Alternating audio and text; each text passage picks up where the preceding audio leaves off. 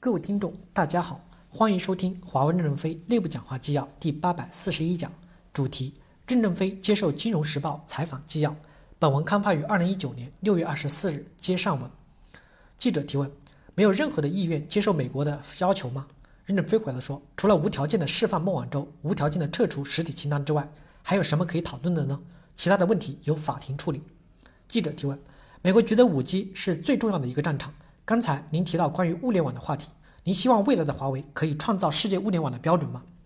任正非回答说，物联网肯定会比五 G 还要有能耐。记者提问，华为会成为世界物联网的王吗？您认为美国会怎么做？任正非回答说，华盟他们会再打物联网。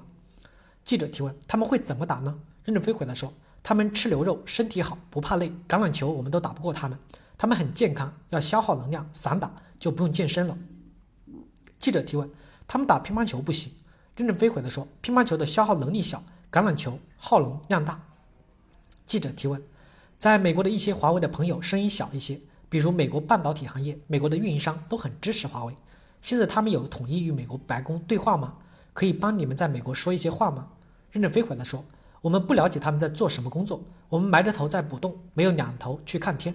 我们现在是求从求发展转向求生存。”把做未来最先进的技术研究的科学家调整过来，组成团队杀回马枪。这些人本身的能力很强，解决一些关键节点困难的问题很容易，很多东西短时间就能解决。记者提问：会跟他们一起做一些计划和策略吗？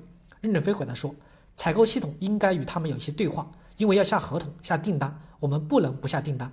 如果华盛顿批准了申请，发货给谁呢？还是保持供应链层面的沟通。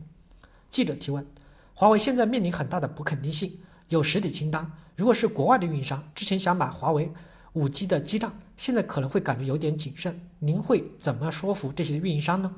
任正非回答说：“不需要说服，现在抢着买我们的设备的运营商太多了，供货不一定的困难。”记者提问：“没有对不确定性的影响吗？”任正非回答说：“合作二三十年了，他们相信华为公司。”记者提问：“您认为美国政府和美国科技公司的关系，中国政府和中国科技公？”公司的关系最大的区别在于哪里？任正非回答说：“中国政府通过法律框架加上税收来管理私营企业，不干预企业的具体运作。美国政府为什么管得那么细？我不知道。他们婆婆太认真，可能把媳妇儿都管跑了。”感谢大家的收听，敬请期待下一讲内容。